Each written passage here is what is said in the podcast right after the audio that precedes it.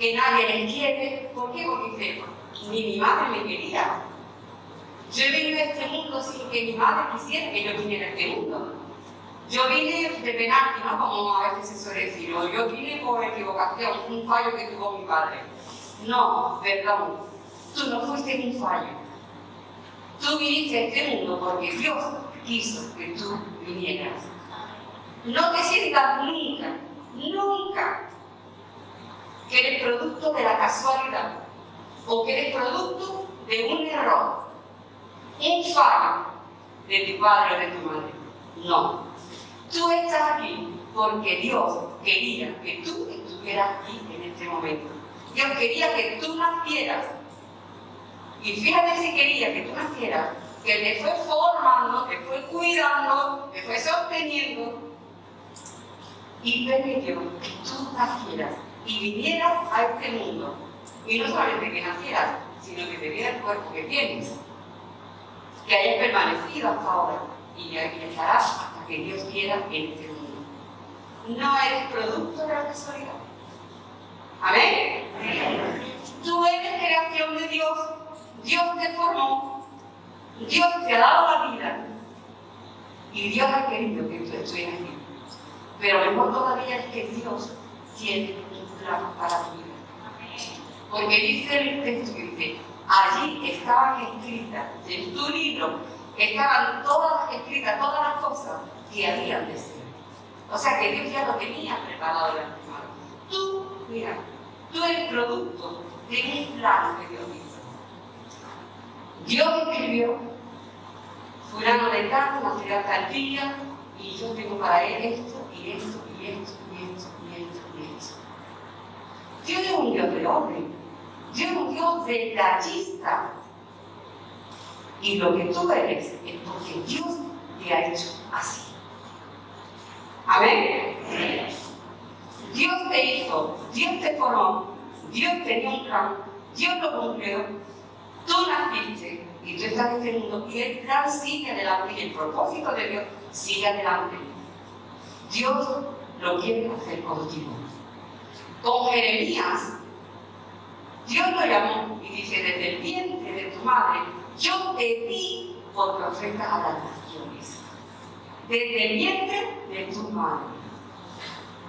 Y a cada uno de nosotros, a cada uno de los que está aquí, para mí misma, para todos hermanos, Dios tiene un plan, Dios tiene un propósito para cada uno de vidas.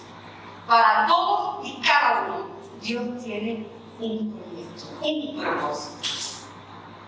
Creerlo. Tú eres parte del plan de Dios. ¿Por qué no te lo dice a ti mismo?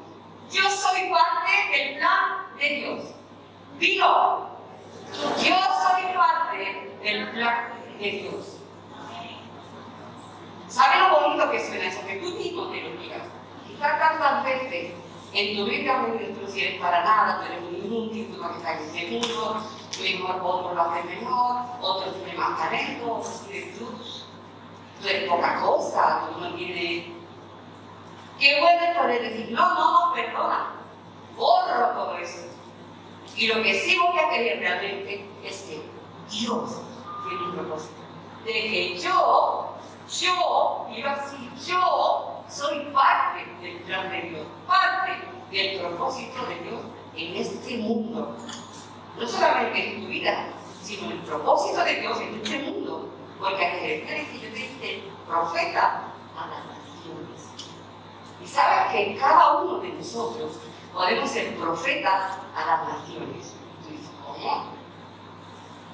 Mira, en el tiempo de Jeremías tú ya lo veías complicado que un hombre viajara por todo el mundo haciendo de profeta. Pero mira, se escribió un libro de Jeremías y todo el mundo, hasta los invidentes, está leyendo las profetas que Jeremías. Lo dio por profeta a las naciones. A pesar de que en su tiempo no había las escrituras que tenemos hoy.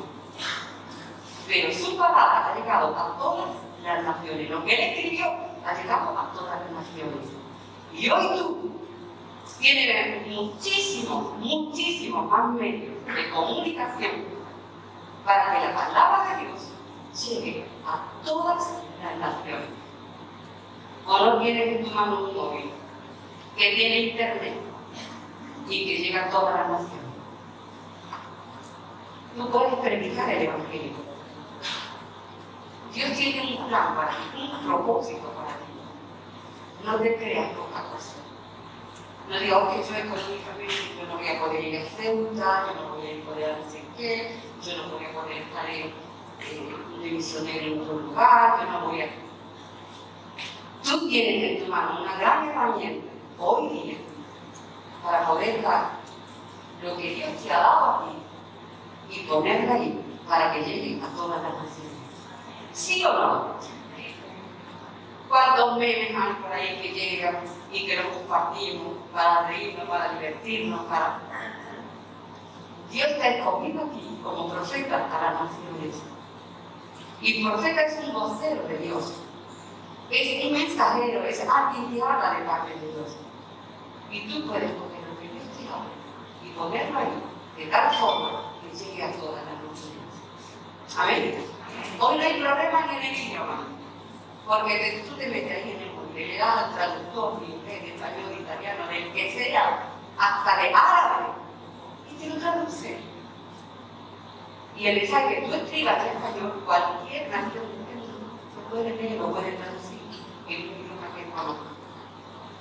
Así que no hay límites para que tú puedas hacer la voluntad de Dios, para que tú puedas ser profeta para las naciones para que tú puedas ser ese instrumento que Dios quiere de ti, que Dios tenía en su mente antes de que tú nacieras. Ese instrumento que Dios fue formando en el vientre de tu madre y ese instrumento que Dios está haciendo de ti día tras día, aunque tú no te des cuenta.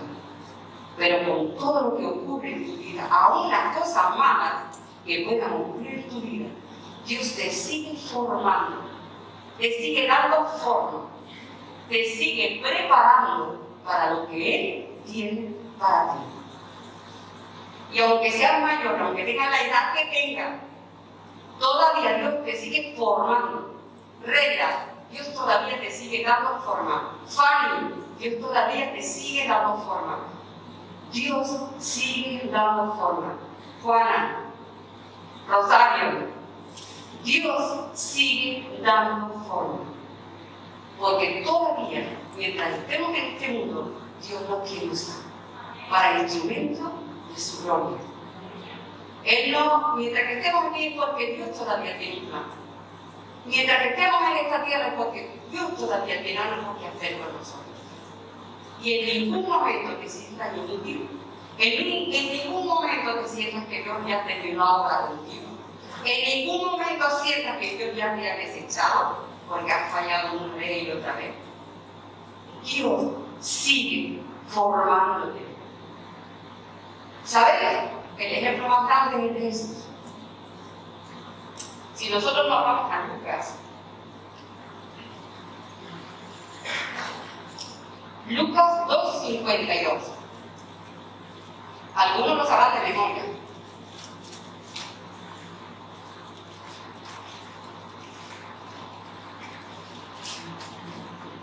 Lucas 2.52, después de hablar del nacimiento de Jesús, dice, y el niño crecía y se fortalecía, dice, en espíritu. Perdón, estaba leyendo el libro. Estaba hablando de forma. Lucas 2.52 dice, y Jesús crecía en estatura, dice, en sabiduría y en estatura y en gracia para con Dios y para con los hombres. Eso es lo que el en el capítulo que va. Pero mira, también vamos a mejor. Al que Dios también formó desde el vientre, llamó desde el vientre, lo llenó del Espíritu Santo desde que estaba en el vientre, fue lleno, saltó en el vientre, lleno del Espíritu Santo, porque Dios tenía un propósito para él. Pero de Jesús dice que el niño crecía, y crecía en sabiduría, crecía en estatura, y crecía en gracia para con Dios y para con los hombres. Y eso es lo que ocurre con nosotros durante toda nuestra vida. Hasta el último aliento de nuestra vida estaremos creciendo, creciendo. Nadie termina de crecer, nadie puede decir, bueno, Nadie puede decir, ya hasta aquí llegué, este es mi tope. No. Mientras que haya aliento de vida en nosotros, nosotros vamos a seguir creciendo. Vamos a seguir aprendiendo intelectualmente, podemos seguir aprendiendo, aprendiendo. Hasta personas mayores que manejan internet, que manejan los ordenadores, con los móviles, se sigue aprendiendo. Nuestro cerebro está capacitado para seguir aprendiendo. Seguimos creciendo físicamente, aunque no estamos a lo largo, pero físicamente estamos llamados a crecer en el sentido de cuidarnos, de fortalecernos.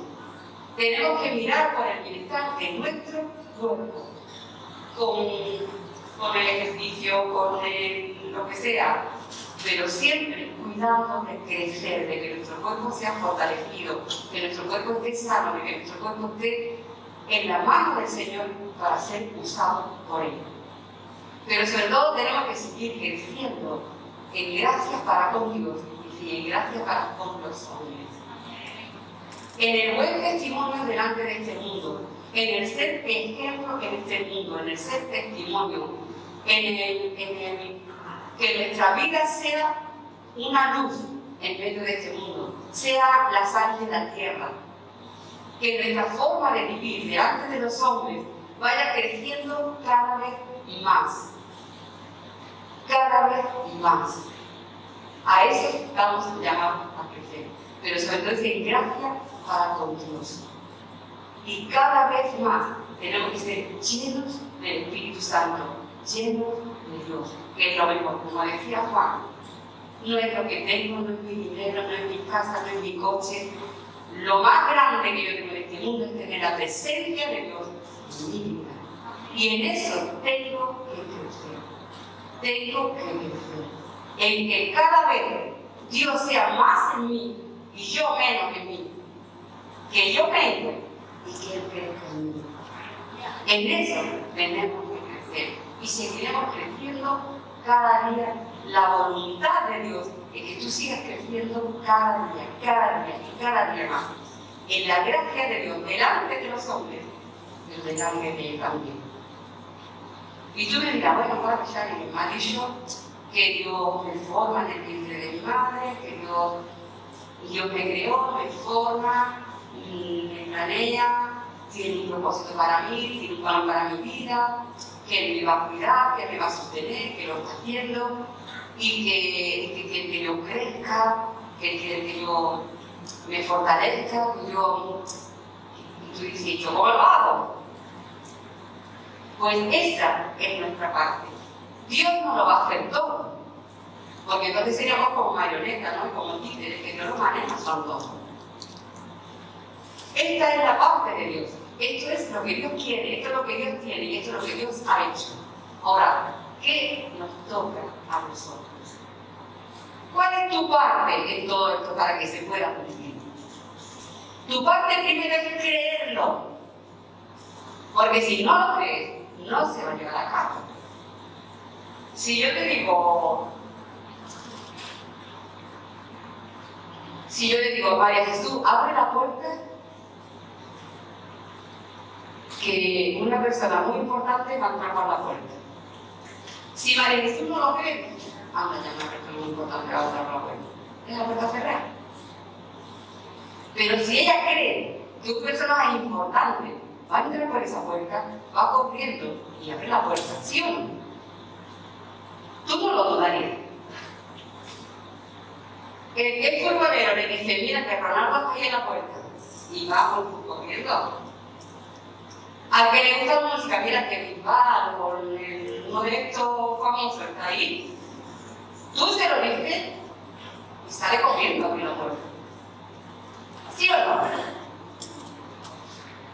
Si yo te digo a ti, yo le dije la palabra, como te lo está diciendo en esta mañana, Dios tiene un plan para tu vida.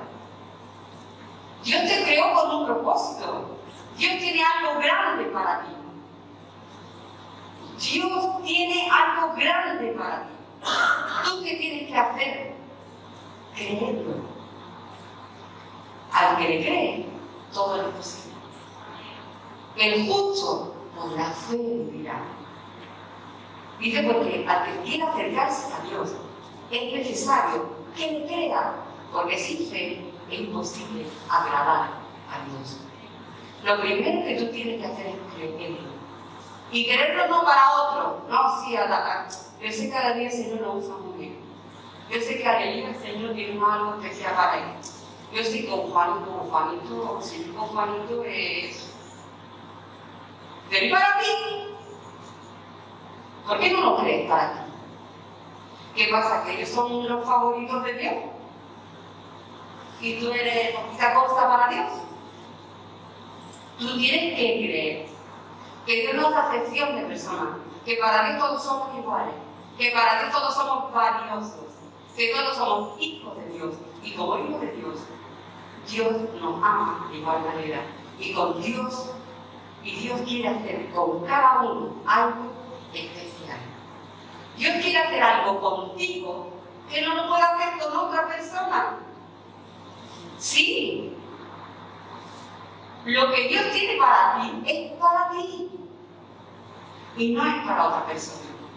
Al otro lo usará en otra cosa que esa cosa no lo puede hacer otra, la va a hacer él. Y cada uno de nosotros tenemos, tenemos algo de parte de Dios que es nuestro, intrínseco, que es intransferible. Lo que Dios tiene para ti es para ti y lo quiere cumplir contigo. Y lo tiene. Créelo. Dios tiene algo para ti. Y nada ni nadie en este mundo, nada ni nadie en este mundo se va a interponer. El único que se puede interponer eres tú. Tú eres el único. No le eches la culpa a nadie. Tú eres el único, el único que puede impedir que Dios cumpla ese propósito. Que Dios haga contigo eso que Dios quiere hacer. Si Dios lo tiene, lo tiene desde antes que tú nacieras, te fue formando, te fue preparando, te fue llevando, Él lo quiere hacer. Está por encima de todas las circunstancias y de todas las personas que puedan venir en contra tuya. Pero lo que no puede mover es tu voluntad, porque te hizo vida. Pero en el momento que tú digas, Señor, te creo, creo en ti, creo en tu palabra, creo que tú tienes un plan para mi vida, aquí estoy, Señor. Tú tienes que creerle. Una cosa es creer en Dios, creer en Dios, porque dice que hasta en los demonios creen y tiemblan. Una cosa es creer en Dios y otra es creer a Dios a lo que Él dice, a lo que Él te dice a ti de forma personal. No solamente creas en Dios y creas en las cosas que Dios puede hacer. Créele a Él. Cree lo que Él quiere para tu vida, lo que tiene para tu vida y lo que Él quiere hacer contigo. Lo que Él te dice a ti, la promesa que Él te hace a ti. En tu vida personal, en tu vida íntima, hablando con Dios, ¿cuántas veces el Señor pone sueños en tu vida? Pone deseos vida, puede carga por algunas cosas. ¿Cuántas veces te ha dicho, no, esto no es para mí, no, esto no, esto no, esto no? Cuando el Señor está diciendo que sí, que es para ti, que sí, que es para ti, chiquillo, créeme que es para ti. Y tú lo desechas por decir, no, a mí no, uy, a mí no. Esto, esto sí, a lo mejor para otro, se lo voy a decir a Fulanito, Fulanito, a ver si él lo puede hacer, porque yo. ¿Por qué no? ¿Por qué tú no? si Dios lo tiene para ti. Créelo, créelo. Y después de creerlo, ¿sabes otra cosa que tienes que hacer? Prepararte. Prepararte. ¿Por qué? Si tú, por ejemplo, hablando, digamos, en el mundo secular, tú dices, mira, yo quiero ser médico. Tengo como esa vocación, ¿no? Y yo quiero ser médico. Bueno, pues como quiero ser médico, ya me voy a meter en un hospital y voy a empezar a atender a la gente. No hace eso. Y se Tú tienes que prepararte. Tú tienes que ir a una universidad, tienes que hacer tus prácticas, tienes que hacer tu tesina, tienes que hacer todo lo que sea, ponerte a lo mejor de, de prácticas en, en, algún, hospital.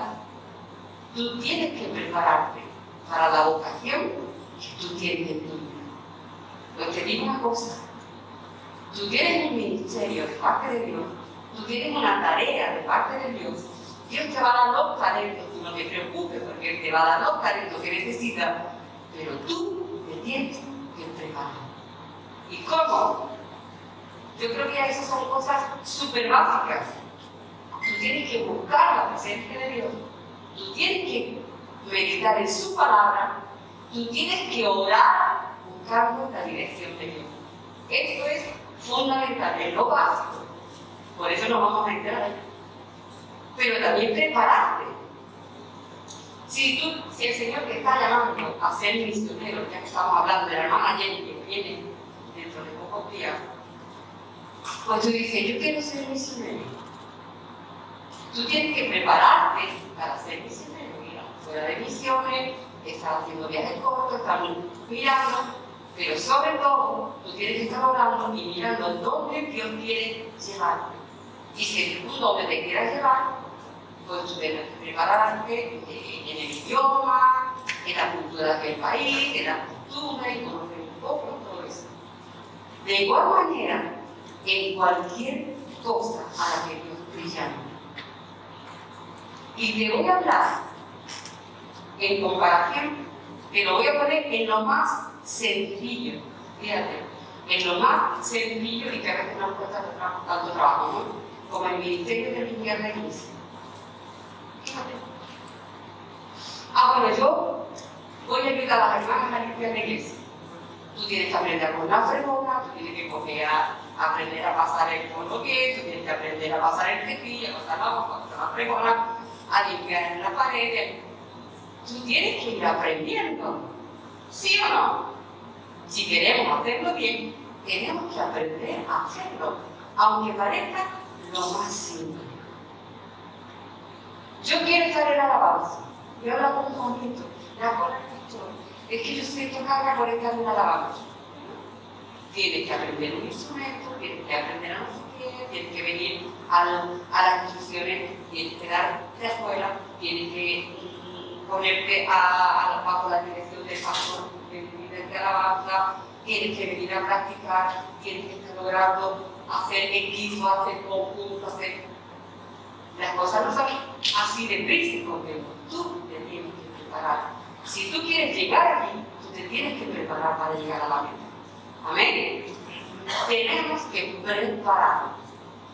Si yo lo creo, yo me preparo.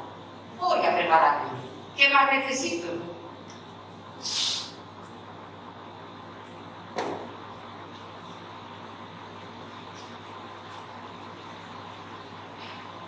¿Qué más necesito? Se nos habló la semana pasada de eso. ¿Alguien se acuerda? ¿Qué le dijo a Josué? Esfuérzate. Esfuérzate y sé valiente. Porque Dios tiene algo para mí. Y yo me voy a preparar para que Dios cumpla su propósito en mí. Pero yo tengo que esforzarme. Tengo que ser valiente. Tengo que afrontar todos los obstáculos que vengan. ¿Sabéis lo que decía el apóstol Pablo? Dice, no querer aprender a haberlo alcanzado. No, no, no lo he alcanzado. Pero prosigo a la meta, al supremo llamamiento de Dios en Cristo Jesús. Él no lo había alcanzado todavía. Él estaba aconsejando, estaba hablando. Dice, yo no lo he alcanzado todavía. ¿Pero qué hago? Proseguir a la meta. Yo sé que tengo que llegar hasta allí. Yo sé que Dios tiene eso para mí. Y yo tengo que esforzarme, tengo que ser valiente, tengo que disciplinarme. Tengo que dejar aquello que estorba o saltar por encima de los obstáculos y yo tengo que seguir la carrera. Fijaros, cuando hacen una carrera de esta de obstáculos, ¿no? Viene de pronto un obstáculo y lo tiene que saltar. Y luego hay momentos que uno va corriendo y parece que va volando, ¿no? De la velocidad que lleva. De otro obstáculo y tiene que saltar. Así es nuestra vida cristiana. No va a momentos que parece que el Señor te ha dado alas, como águila, lo dice el Señor, y tu carrera va a ir a todo. Pero de buena primera hay un obstáculo. Van a venir obstáculos, pero hay que saltarlos. Hay que saltarlos. Porque mi meta está detrás del obstáculo. Lo que yo quiero, el propósito que Dios quiere para mí está detrás de ese obstáculo. Entonces yo no me voy a parar, no me voy a frenar, yo tengo que saltar ese obstáculo, tengo que seguir. Uy, es que es muy difícil, es que está muy alto. Ejercítate cada día. Esfuérzate cada día. ¿Sabéis? Pablo también lo compara con los atletas, los que corrían. Dice, ellos se tienen que quitar de muchas cosas. Cuando nosotros ahora estamos mirando las Olimpiadas, vemos esos hombres, esas mujeres que se están preparando para ganar una, una medalla de oro, de plata, de bronce. Y se tienen que quitar de muchas cosas. Tienen que cuidar su alimento, tienen que cuidar el no salir de noche, no ir por ahí de borrachera, el no estar durmiendo hasta las tantas, el ir haciendo y, y, y entrenando cada día. Nosotros tenemos que ejercitarnos, tenemos que prepararnos, tenemos que esforzarnos. ¿Por qué? Para cuando lleguen los obstáculos estar preparados para saltarlos.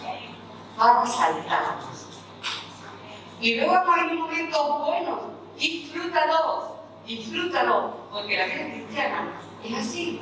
Van a haber momentos donde la presencia de Dios va a caer en el momento que tú empiezas a orar, en el momento en que tú, cuando tú sientes la presencia de Dios y sientes esas alas que te elevan. Y van a haber momentos, muchos momentos de esos. Pero esos momentos, guárdalos, atesóralos y ven fortaleciéndote para cuando venga el obstáculo. No sé que en ese momento te te pille, te tranquilices, te, ah, te relajes y todo.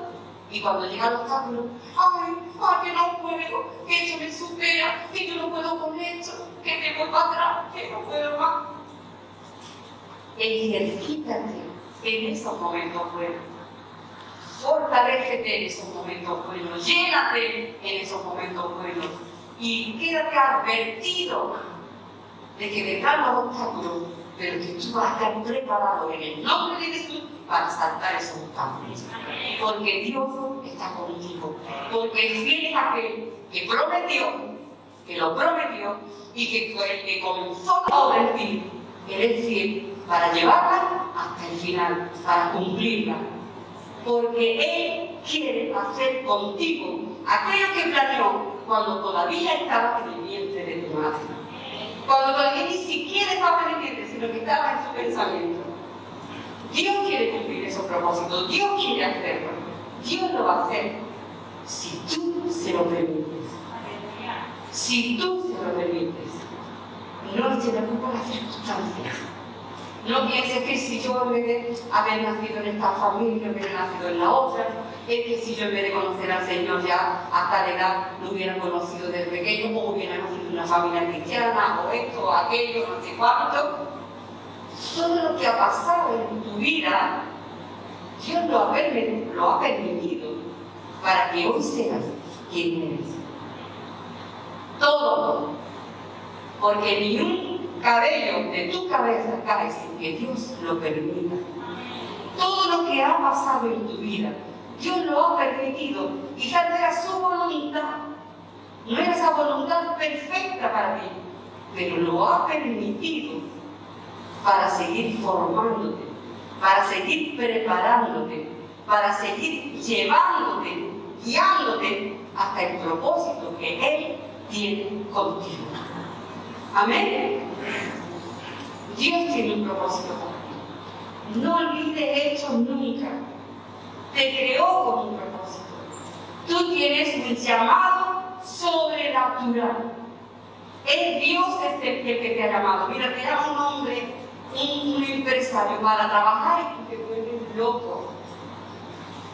Te llama un entrenador para que entres en el equipo de fútbol y tú, bueno, te vuelves loco. Te llama el velador para que vaya a, las audiciones a ciegas y te vuelves loco. Te ha llamado Dios. Te ha llamado Dios desde que estabas en el vientre de tu madre. Te está llamando Dios en cada momento de tu vida. Y te sigue llamando Dios. Y te seguirá llamando Dios para que cumpla el propósito que Él tiene con tu vida. Él va a estar contigo. Él te va a guiar te va a dar las armas para pelear, las herramientas para trabajar, los talentos para llevar a cabo todo. Pero tú tienes que creer. Tienes que creerle. Te tienes que preparar. Empieza ya a coger estudio bíblico. Empieza a programar tu vida. Empieza a mirar ya qué es lo que tienes que dejar. Cómo organizar tu tiempo pero tú tienes un llamado que tienes que atender. Y si quieres que las cosas se dejan, pero tú te centras, porque tienes una meta a donde tienes que llegar. Y tienes que tener los ojos puestos en Jesús, el autor y consumador de nuestra fe. Céntrate ahí. Céntrate ahí. Y para que recto, recto, recto, tú vayas allí a cumplir ese propósito. ¿Sabes? Hay una cosa que siempre me, me, acuerdo, una imagen que se me borra, me acuerdo cuando yo vivía en el campo, me gusta el el cacao remolacha, el comí maíz, yo en el campo. Y hay una imagen que nunca se me olvida, y es cuando mi padre, eh, ya hace muchísimos años de eso, él no tenía tractor, y cogía un muro y un arado, de hecho que era una, una vara larga, un palo larguísimo, y el arado ese de, de mano. Quizá porque como la Biblia habla del arado, pues esa imagen se me, se me repite mucho. Y mi padre tenía que hacer los surcos en la tierra, y bueno, la partera de mi padre era así, no era un terreno liso, luego hacía así para abajo, y luego seguía, seguía, hasta llegar a un, a un arroyo que pasaba por allí de esa hora. Y entonces, claro, desde arriba hasta abajo, se va todo, cuando te que bajar, cuando... Se procedó, vamos, yo a veces cogí así, para hacer, tú sabes, se limitan lo que hacen los padres, yo cogí así el arado, y uy, a mí se me, me va para todos lados. ¿Y sabes quién iba hablando con él? Y lo que mi padre hacía era, que al final, donde estaba el desarrollo, él ponía un palo y un lazo rojo encima, se lo ataba. Y entonces cuando empezaba, donde estaba la acequia, hasta donde llegaba el desarrollo, él cogía el mundo. Tenía el mundo delante, el arado, el palo y el mundo delante. Y ese lazo rojo, era el punto donde él tenía que llegar, él siempre lo tenía que tener puesto entre las dos orejas del burro. ¿Sabe que el burro tiene orejas largas igual que el burro? Pues iba pero entre medio de las dos orejas. Y esa era su referencia. Y así, y así, y aunque el burro dice así, y así, y así, él tenía que tener la cabeza del burro mirando allí y que las orejas del burro, el, el pañuelo rojo estuviera entre medio de las dos orejas del burro. Pues nosotros tenemos no un pañuelito rojo, tenemos la sangre de Cristo que nos dice dónde tenemos que llegar. Y si tenemos que sacrificarnos, nos vamos a sacrificar. Si tenemos que dejar, vamos a dejar. Si tenemos que esforzarnos, nos vamos a esforzar. Si tenemos que estudiar, nos vamos a estudiar. pero vamos a llegar hasta cumplir el propósito que Dios tiene con nosotros. Y no mire más los obstáculos, no mire la bajada de su vida, ni los saltos o los obstáculos que que pasar. Mira solamente al autor y consumador de nuestra fe. Y tú llegarás y cumplirás el propósito de Dios. Y tú confesarás, y lo tienes que decir cada día, Jehová cumplirá su propósito en mí. Amén.